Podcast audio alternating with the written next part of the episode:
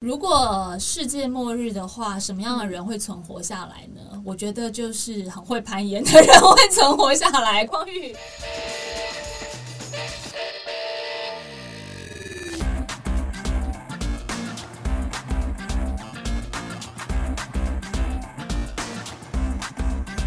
如果世界末日的话，什么样的人会存活下来呢？我觉得就是很会攀岩的人会存活下来。匡玉，为什么？为什么？为什么你会这样子想象？为什么是很会攀岩的人？你没有看电影里面，就是不管被活死人追啊，或者是说世界末日，或者你就是 Mission Impossible 里面要针对很多挑战，你都会有一个要掉到悬崖，要挂在那边，单手必须要想办法拉回来的桥段。我懂你的点了，真的。如果是这样的话。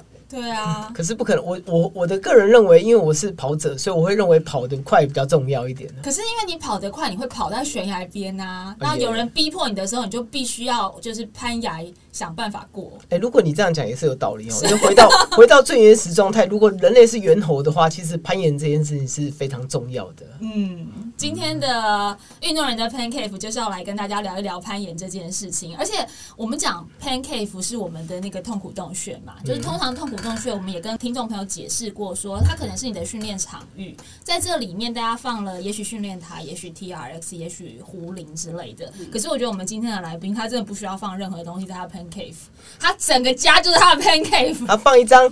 大的桌子就可以当 pin cave，就因为它可以爬桌子啊、爬衣柜啊，什么举牌是家具类的，它都可以当做练习。来欢迎一下我们今天来宾，攀岩界的一姐。也有人说她是攀岩界的桂纶镁，但关于她的美貌呢，我想大家就不需要我们再多琢磨了。我们今天着重在她的专业领域当中。欢迎李红莹，红莹欢迎你。大家好，我是红莹。我们刚刚我跟匡玉讲到说，那个 pan cave 就是所有的家具都是红莹的攀爬练习。习器材是因为前阵去年疫情比较严重的时候，很多运动员其实连在台湾都没办法出门训练，没错，所以大家在家里面就会一直训练。然后我跟匡宇我们都有看一支影片嘛，我们那支影片让我们惊为天人，就是你在爬那个桌子，整个桌子绕一圈这件事情，大餐桌。对大餐桌，然后绕一圈这件事情，我我可以理解那件事情是呃那个影片，我记得分享率大概有上百吧。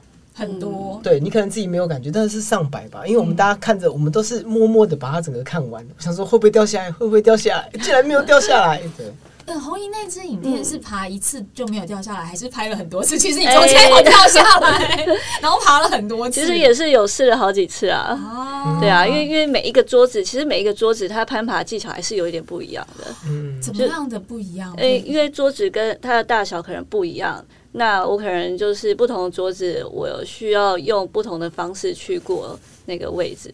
哇，就就跟我们攀岩一个领域耶！我跟你讲，我真的为了他这件事情，我还把家里的麻将桌摆出来去爬看看。对，真的假的？但是我就摔了。这不是必然的事，因为麻将桌很轻啊。没有，我是用四只脚住的那一种，哎，还是很轻。对，它是算，但是问题是你，你就会知道说，哎，你想要试试看那个动作，然后我发现他听到一直嘎啦嘎啦嘎啦，然后我就摔了。其 实下面还是要放一下垫子，练习的时候还是要放一下。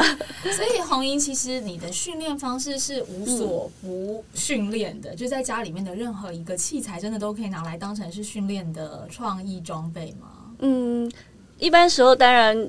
如果是在健身房有很完善的设施，但像我们出去比赛，呃，也是蛮长时间在国外训练，那时候就不可能你所有器材都带在身上，所以要自己想办法去在，比如说在住宿的地方，然后想办法做训练，就有点像在家里，呃，可能桌子可以爬，或者是门框可以拉单杠之类的。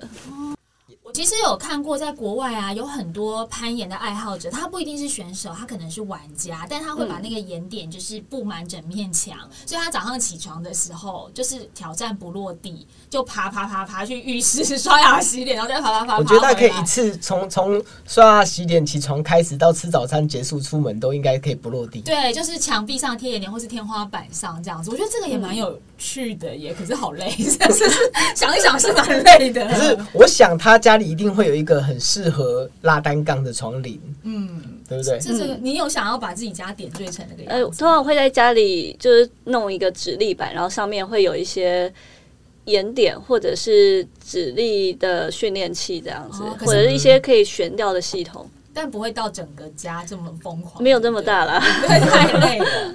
方宇，你知道红莹她其实一刚开始在攀岩之前做的运动是什么吗？我觉得蛮特别的耶，什么运动？是跆拳道。真的吗？对，跆拳道。你打你打跆拳道不会太瘦吗？对啊，有一点轻了。就所以其实是不吃香的才跑来攀岩吗？也不是啊，他太瘦了吧？怎么要晕？真的跆拳道吗？哎，对我高中国高中的时候是是跆拳道选手。跆拳道选手，嗯，可是其实跆拳道选手在台湾，虽然你的体型可能比较偏瘦一些，但是他在台湾是重点运动项目，哎，所以他的发展其实是蛮好的。刚后来跑到攀岩界。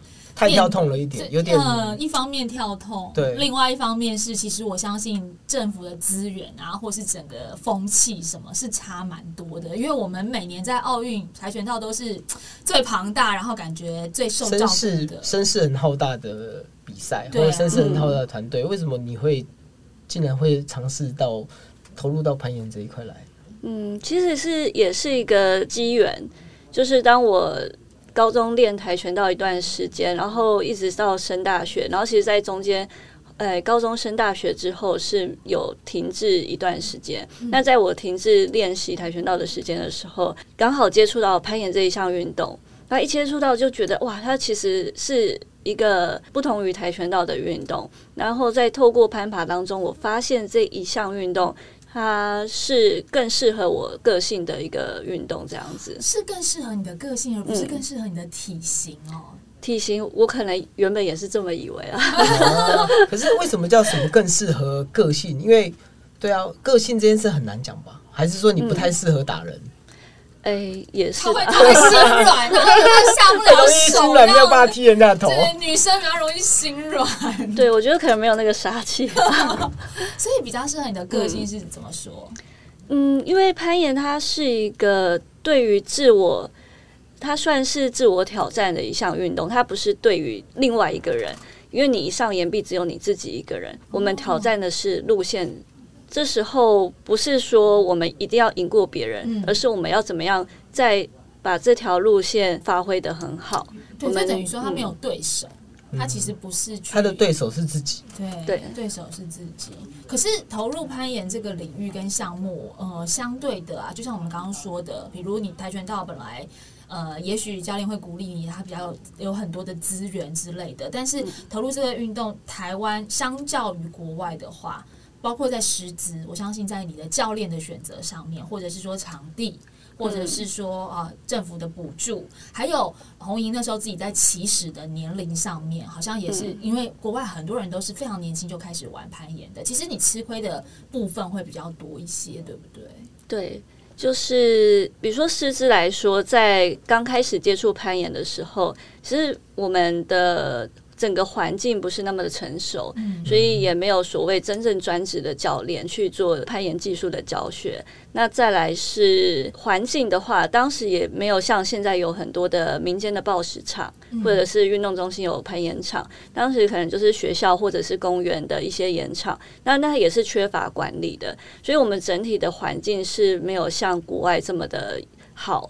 还有在训练的观念，其实跟国外也是有一大段的落差。因为我们大我们一开始都是休闲的活动，所以并没有所谓专职训练这件事情，所以我们没有办法很有效率的一步一步的去达到比较好的攀岩技术，就是一一直都是在自己摸索的。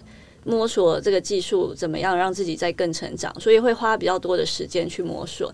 那在其实的年龄来说，是真的比较晚。那可能国外可能大概十六岁啊，可能或者是出生的时候就开始接触攀岩。那这个出生要怎么接触？因为很多演很多第二代攀岩者，第二代的攀岩就是爸爸妈妈就是攀岩，他们可能就从小就在岩岩场长大，对对对，所以很自然而然，他们是一种。很天然的浑然天成的一个身体的动作，那从长大成年之后再学习，其实是需要花更多的时间来补足动作的天然性，而且比较成年之后，身体的柔软度其实也会差一些。就会有些眼点要勾到的话，等于你身体的柔软度也要充足。可是问题是他他以前是学跆拳道的，哎，这话倒也有理。我太以自己僵硬的身躯来设想这件事情，因为我过了三十岁之后，整个腰都弯不下去了。我想练习练习跆拳道最大的好处就是，诶、他为我在开始攀岩之前打下很好的体能基础啦，嗯，所以我可以有更多的体力去做更多的练习。那你那时候这样子直接开始接触，你觉得除了刚刚讲这些师资啊，或是嗯环境什么的，你自己本身身体上，你说好跆拳道为你打了好的基础，可是你在刚开始做的时候，你本身的状态、身体的困难点是没有的吗？哦，还是一定有的啊，因为跆拳道主要还是以下肢为主的一个运动。那其实攀岩它是上肢力量需求非常高的运动。那所谓我刚刚说的跆拳道体能是整体的身体体能，因为我的上肢力量不够，但是我因为有好的体能，我可以做比较多的训练，嗯可以尽快的让我的肌力提升，这样子。嗯，那那时候转，我知道你转到攀岩这项运动之后啊，就是也家人是半支持半不支持，可是你自己就必须去克服很多的困难，例如说在财务上面或是经济上面。那时候好像也因为这样去打过很多工，对不对？嗯，对，就是有一段时间是在国外打工，然后边做训练这样子。嗯，但是打做哪些工作啊？诶、一开始有在餐厅打过工，然后也有在报纸工厂工作这样子。哦，就为了支持梦想，然后去做就是比较多零碎的工作，就对。对，因为因为要配合训练时间跟比赛的时间，所以可以选择的工作其实是蛮有限的啦。嗯，我之前看过一本，就是易思婷，也是嗯一个蛮小小坡对小小坡坡蛮蛮蛮先驱的攀岩嗯教练。他在他的书里面就有提到说，其实他以前在国外为了要追求这个攀岩的梦想，呃，我觉得蛮夸张的是，他们会去那个超市的垃圾哦对箱里面翻东西吃。但你知道匡玉他，我讲垃圾箱翻东西吃，不是像台湾这种，就是好像你是厨余或者什么，他们不是，他们是真正的有食物的，他或者是他那个不要的，对对对，它那个嗯等于有点像是呃集齐品。集。齐品过期了，对，因为超商它就是一包一包，然后只要到了，就是有点像我们现在 Seven，如果你这个保存期限已经到了，你就必须要把它报废，所以他们是去嗯找那些报废的食物，把它捡回来吃。对。但他们是干净的，就是不是只是可能是过期一天或两天之类对的，对对对，但是其实它是呃 OK 的，但但当然可不可以就有没有那个保存期限有没有菌种的问题，我是不太清楚。但我之前看小波他有分享过这件事情，红英有到这种程度吗？没有，哦，所以你持续 有在打工吧，应该是说可能对经济上，吃比较要求一点，可能在经济上应该有遇到这样的困扰吗。嗯，会会有遇到这样的困境，但是当然就是用尽量都是用最低成本去维持最好的品质，因为我们运动员蛮讲求的是在一个好的身体状态，所以所以这个部分也是功课之一啦。嗯，但那时候像这样子打工啊，然后去国外，嗯主要是因为在国外可以获得比较好的训练场合跟训练的方式，对不对？对，像我一开始去加拿大的时候，我会选择在加拿大这个地方，是因为它有比较多的比赛的舞台，然后它的训练的环境相较于台湾是好很多的。再来，它也离美国很近，所以我可以等于是有两个地方我都可以去，去只要有比赛的机会，我就是可以去参与这样子。你那时候都是自己一个人吗？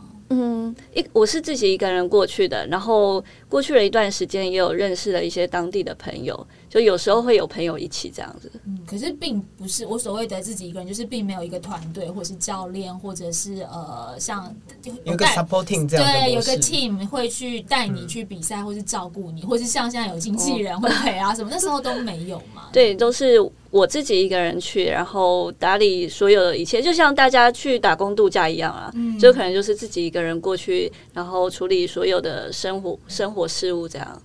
中间你不会想说啊，好辛苦哦，要自己一个人面对这么多，当然也会有低潮期啦，嗯，就怎么去克服它呢？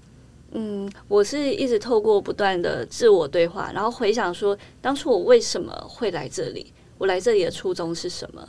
那又回到训练场上，在攀爬的过程，再找回最初想要来这里的自己的样子，嗯，嗯然后再找回自己的动力。我觉得攀岩选手是不是其实装备的资源反而比较没有那么要紧？因为其实攀岩的装备蛮简单的，主要是不是还是训练，比如说机票去国外比赛的这些费用，还有机票或是营养金，就是你需要补充的这些呃餐饮啊等等之类的，是哪一个部分攀岩选手占的那个支出比例会比较大？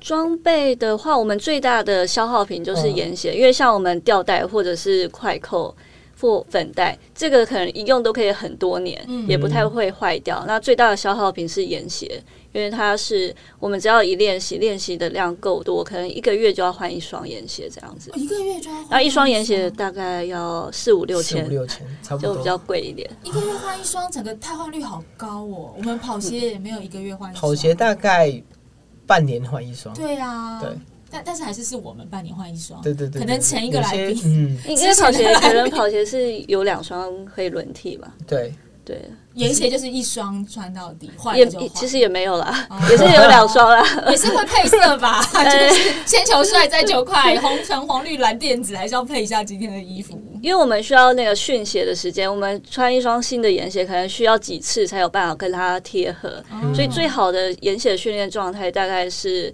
至少要差不多也是快要坏掉的时候，嗯，就是在大概一个月的时间，所以我们要一直轮替的。像红银这个盐鞋的部分或者是装备的部分，它并不会因为你参加的赛事的的不同而有不同嘛？比如说，因为像我知道攀岩的赛事是有分先锋赛、有报时赛、有速度赛。其实不管你参加哪一项，你的盐鞋用的其实都是可以是同一双的，还是说其实中间会有微妙的差异啊？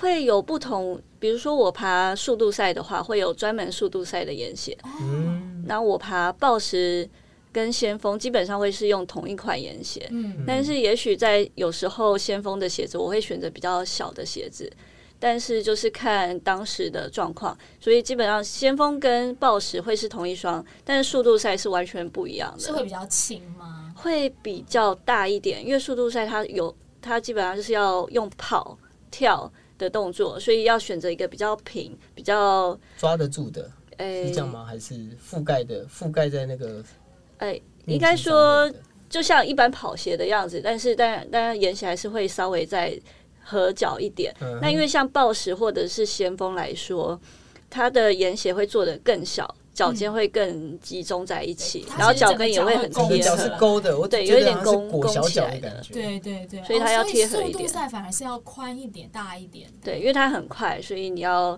有那个让你的脚踝啊、脚尖是可以反弹的，反弹力量是大一点的。嗯，我们跟听众朋友介绍一下这三种不同的赛事好了。所谓速度赛应该比较好理解，其实就是一个路线，然后大家比速度比较快，对，就是很快的上去，而且那个快，我觉得是快到有一次我看比赛，我是有吓到，就有时候是十几秒的事情，你要嗯上到那个顶点去，然后大家差异可能很微小之类，或者是说今天呃是比较大的岩墙的话，那那个就是就像红莹说的，你会跳，你会等，你的速度其实是感觉好像有快转似的。感觉比较像蜘蛛人那样啪啪啪就对对对上去了。对对，速度赛比较好理解。那报时赛现在其实应该蛮多人也也认识了，嗯因为它就是一个比较呃低低一点的岩墙嘛，对不对？对，它是大概四米以下的高度，然后下面会有报时垫，它比较算是入门门槛比较好低一点。因为所谓入门门槛比较低，是因为它不需要你先学会确保，它只要有一双岩鞋粉带，你就可以去岩场攀爬了。嗯，所以，所以它是比较好接触到的一个攀爬的模式。那因为先锋的话，你可能要先有教练帮你确保，你才能往上爬，它的技术门槛就会稍微高高一些的。嗯，那先锋的话，它的比也是比时间吗？还是是比完成度？先锋赛的话，它是设定在六分钟以内，然后你爬越高越好，它会设计一条难度，然后每一次比赛的时候都是不同的难度。所以因为那个有设定六分钟，所以大家时间到了就看你在什么高度，看你在什么比高度这件事情就对，了但但最最好就是玩盘到顶点这样子。啊，就会由定线员来设计不同的路线，去区分选手的能力。报时虽然红莹说它的入门门槛是比较低的，可是其实暴食它要难起来的话，因为它是等于有点嗯横向移动，它所运用到的肌力肌力是不是也比较重？它的要求爆发力会相对于先锋高一些，还有它运用的技术，因为它的路线短，所以它限制少，所以它可以有涵盖更广的动作性。因为先锋还是会被你面对岩墙的角度去有所受限，所以在动作的设计上还是会有一点限制。那暴食的话，它的动作就更多元性了。嗯，那这三种不同的这个比赛，它其实通常你们报都是会三项一起参加吗？还是说只报其中一个一个项目？奥运二零二零奥运之前是大家都是各专攻一个项目，是因为。奥运的赛制是把它三个项目扛败在一起。后来选手因为要配合这个赛制，所以有想要参加奥运的选手三项都要练。但，现在讲哦是要逼死选手了。对，我们来练一项，那就就好比铁人三项，你本来是游泳，然后这个赛制你要变成一同一个东西，然后三项都要练，这样也太辛苦了。就不能只选一其中一个就对了。嗯，当然可以啊，就是你不要比奥运。可是其实现在奥运它整个在时期上面也都受到了疫情的影响，这会打乱你原本的整个训练规划吗？会，因为因为我之前的训练计划都是针对东京奥运去做准备。嗯，那原本的奥运资格赛也因为疫情取消了，所以所以就会会时程就。一直的往后延，那是一个未知数。然后到后来确定说，哦，那它取消了，那我接下来我的目标是要设在哪里？可能就是要一直看着疫情的状况而做转变。虽然现在我们奥运资格赛取消，但我们还有一个外卡名额，但是这不是我可以主动积极的争取的，因为它是一个被选拔出来的。那选拔制度怎么样？也因为第一次也没有人知道。那我现在的规划还是以八月的奥运。为目标去做训练安排，因为我想这是一个，哎，我都准备了这么久了，其实这几个这半年也不差这半年，我就继续准备着。你看，你说这个外卡的名额，但是不知道要怎么拿到这个外卡的名额。对啊，不知道，也不知道要比什么。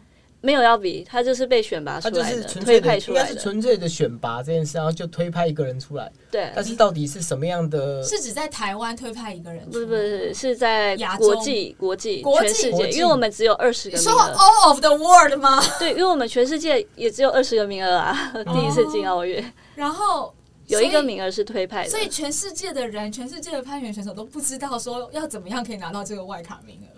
嗯，目前是没有任何的消息了。那他什么时候会公布？也不知道，也不知道哎，好神秘的一个，为什么还没有讲？他们如果就是有人走后台，对啊，那个你们也不知道啊。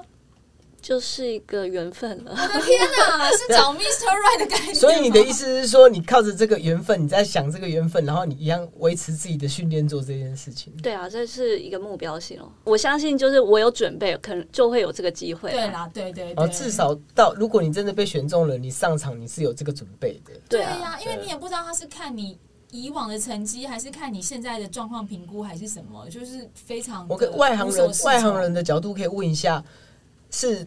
多少分之一吗？多少分之一？对，有多少个有多少个选手是有机会被推派出来的？难以计算，因为 all of the world。对啊，不太呃，他的条件，他其实也是有设一些条件，是你要过去几年有参与世界杯，那还要有在今年登陆国际总会的选手名单。那现在国际总会的选手名单有多少？你知道吗？我不知道哎，但是应该也很难算吧？就是应该滑鼠往下按后二十页、后三十页，就是滑鼠按就觉得算了太多了，不想要下一页了。这样，我听说很多的台湾攀岩选手最早在训练的时候其实是不太做重训跟激励的，可是你是有在二零一二年左右开始加入了很多大量的重训，这个跟一般的。台湾的呃攀岩训练方向好像不太一样。那其实现在在重训在攀岩训练其实慢慢被接受了。那我想这是一个有一个转类点的。那当时转类点就是你吧？哎，也也不完全是啦，就是大家的对运动训练的概念越来越好了。因为早期台湾攀岩者大多数都是以休闲为主，所以比较少加入，就是会比较强调说我要用自然发展的方式去。发展激励，然后会认为重训可能会是制造出，呃，会会让你对对对，会让你体内有多余的肌肉，因为攀岩它是一个非常强调相对力量的运动。嗯。因为你你上去墙上，你就是要对抗地心引力，那你的体重就是你的体重比例其实非常的重要，所以也不适合太重。但是但是也不是说重训就一定会变得很重，嗯也不是说变重就会很呃，你想要增加肌肉量就可以很容易增加肌肉量，是说重训的方式是有不同的方式，针对攀岩者会有不同的重训方法，所以我们会讲求更高的肌肉质量。这个是会经过科学化的计算的吗？还是说它只是一个感觉？比如说我的握力来说好了，我可能可以产生跟我身体重一样的握力，嗯那这对我在攀爬的时候就是有相对的优势。哦，但也许也许如果就假设我握力嗯。四十、那如果另外一个五十公斤，他只有也是跟我一样的握力，但是他在墙上，他要控，他要抓握的是他五十公斤的身体重所以就是相对来说我会更有优势。这样，嗯，握力是怎么去计算出来的啊？诶、握力有一个比较单纯的握握力器，可以测量。哦对对对。但但其实握力也不完全是我们攀岩的指标啊，只是其中一个一个测量的方式，嗯，那身体柔软度重要吗？非常重要。就是我刚刚讲，我三十岁已经弯动不下去，动作要歪来歪去的感觉。所以会需要做瑜伽来做辅助，或是更多的放松。它是一个激励的运动，嗯但是因为肌肉我们必须要保持弹性，才可以发挥更好的力量出来。嗯，所以在而且在墙上有很多奇怪的动作，你可能需要有很多呃各关节的活动度，不只是髋关节，可能上肢肩关节的活动度也要保持在一个好的状态。不然假设我们交叉手，就可能如果你的胸大肌够太大或者是太紧，你可能就就挡住，弯不过去。你可能就没有办法去做比较远的去抓另外一个点这样子。那那像红莹自己在就是整个攀岩的过程当中，你觉得对你来说最大的挑战是什么？是身体上的还是心理上的？因为其实攀岩是有它危是很险性的，对，而且它是很，我觉得是很哲学性的东西耶，因为你在上面，你必须要面对的是，好，比如说地心引力，你会往下坠，还有你就是要面对一些恐惧感，这些是是你觉得是比较大的障碍，还是其实身体上的障碍比较大？应该说都有，这两个部分都都有。首先，我们在进行攀爬之前，一定要先确认这个场地是不是安全的。那撇除了呃安全的因素之后，那剩下的恐惧就是心理的。嗯那怎么样去克服心理的恐惧？比较常遇到的是，当你在爬到很累的时候，你会想要停下来休息，不想要继续。嗯嗯但是这时候可我可能就会想着，不行，我想要爬完这条路线，但是我现在身体又很累，那我要怎么去爬完这条路线？就是在这个瞬间，我需要做很多跟自己心理上的沟通，还有生理上的沟通。我在身体，我要先了解我现在身体的余力还有多少，我要冷静下来去安排我下一个路径。我下一个点是我要用，比如说我现在右手没力，但我也许我左手还有力，那我可以在这个休息的位置稍微缓和一下。那我去用我还有剩余的那一只手的力量去做一个去做另外一个动作，可能就可以通过这个难关。嗯，就是这时候心理跟生理是需要互相沟通的。你们在攀岩墙上面，其实就是一直在思考，反复的思考。我想想问的是，因为我自己有攀岩过，嗯然后我发现我跟我的伙伴去攀岩的时候，我们在岩壁上都会一直心那个心脏有没有都会跳得非常的快，嗯，对我现在跳到一百一百三十几、一百四十几，但我想要知道是你在岩壁上你会有这么高的心跳吗？还是你已经习惯了，很稳定了？如果我今天是从事比较高强度的攀爬，也会有这个心跳，其实跟是重训一样。对然后再加上紧张吧，嗯紧张也会让心跳更快一点点。对。那你现在的话，在岩壁上其实就可以维持，就是如果只是纯粹的攀岩这件事情的话，可以维持在热身的话是比较低的心跳率，但是在从事主要的训练还是会到，只要强度有到达，还是会的，哦 OK，所以是正常的。正常的。红红英曾经说过，她觉得自己比较晚进入攀岩的领域，但是可能可以有比较好一点的成绩表现，是因为你付出的时间、训练时间是比别人多很多的。嗯所谓的付出很多训练时间是大概多少？就是你一个礼拜会花多少的时间在训练上？一周有六天的时间是在训练的就，只有一天是休息日而已。基本上是一天完全休息日。嗯。那六天的话，当然不会是说每天我都安排攀岩，但我会有呃是重训的时间，然后攀爬的时间，专项训练的时间，就是做不同的搭配，嗯，让是一直在找一个让训练效率更高的攀岩的课表。所以坐公车、坐捷运的时候，也会一直就是做那个手抓握力的不会。我以前还不是全职的选手，我一定会利用仅有的时间去做训练。但因为我现在是全职的选手，所以我有更多时间去专注的做训练。哦所以，所以那是不太一样的情况。是职业跟我们凡人的差异，这样、我们是用 凡人的想法。因为一开始攀岩也是，那时候我还在呃在餐厅打工，那我就会拿个那重物，因为没有没有客人的时候，就拿着重物在练指力。哦、所以真的也是有经过这一段也是有啊果然是把生活放进那个运动里面的。哎，红英说他把那个攀岩跟生活结合，除了就是会爬桌子啊这些训练之外，他也讲说攀岩其实是可以对你的生活有很大帮助的。比如说这样你就不会误时间。或是不会妈妈手，对不对？这是是有科学、有医学根据的吗？但但会有运动伤害，还是会有的。但是这样子，你真的觉得学了攀岩之后，比如说去搬摩托车停车的时候，会有比较方便，是不是？会啊，我想力气大对生活能力会有很大的帮助的。嗯哦，也是，对，我们刚刚都说都可以，世界末日它都可以存活下来。对啊，你是想搬摩托车这件事情，应该旁边人看到都会傻眼吧？对，因为那么瘦小的一个女生，未来会就是从选手的身份、国手的身份退下来之后，会再去从事教学的工作。呃，未来会有两个方向，一个是教学，一个是定线，嗯，就是在严管设计路线的角色。哦，这个很有趣，这个很有趣耶，我觉得这是一件有趣的工作，对不对？因为你自己设计完之后，你还要再自己还要再爬一次，爬很多次，对，还可以看很多不同的人怎么去攀爬你的路线，这蛮有趣的。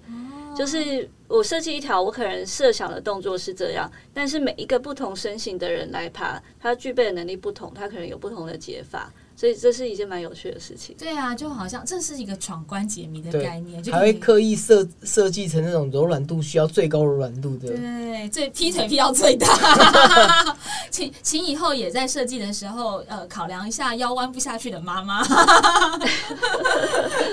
需要一些比较就是有成就感而轻松的路线。好，希望红莹接下来。在奥运上面，虽然我们根本不知道奥运到底会怎么 希望你有机会可以被被拔升上去当选手。对，因为你也非常呃认真看待这件事情。对，我想说我都比了这么多年世界杯，应该应该有被看见吧？一定有，一定有，但只是因为说今年的状况，从去年到今年真的比较混沌一些。可是我相信你的实力是大家有目共睹的，还有努力也是大家有目共睹的。今天非常谢谢红莹来，很开心可以对攀岩这个领域，我们也多了一些，多了一些了解，对真的是多了很多的了解。多了很多的了解，谢谢你，谢谢，谢谢大家收听。如果你喜欢这集节目的话，也不要忘记了给我们一个五星的评价哦。下次再会，拜拜。